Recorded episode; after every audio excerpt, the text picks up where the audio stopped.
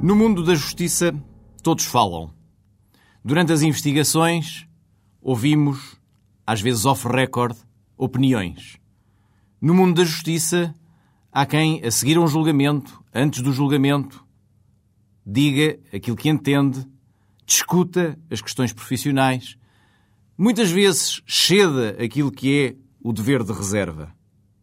Seria então importante estabelecer mecanismos de autorregulação na cooperação entre os agentes da justiça e a comunicação social? Obviamente que sim. Tal qual está o estado de coisas, pior, diria, é impossível. Andamos todos de costas voltadas. O que não quer dizer que comecemos a falar por dar cá aquela palha. Nem juízes, nem magistrados do Ministério Público, nem advogados devem falar das causas que lhes estão confiadas.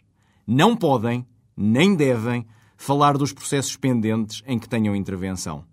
Isso não impede que o jornalismo os investigue, mesmo na fase de inquérito, mesmo enquanto o processo é secreto.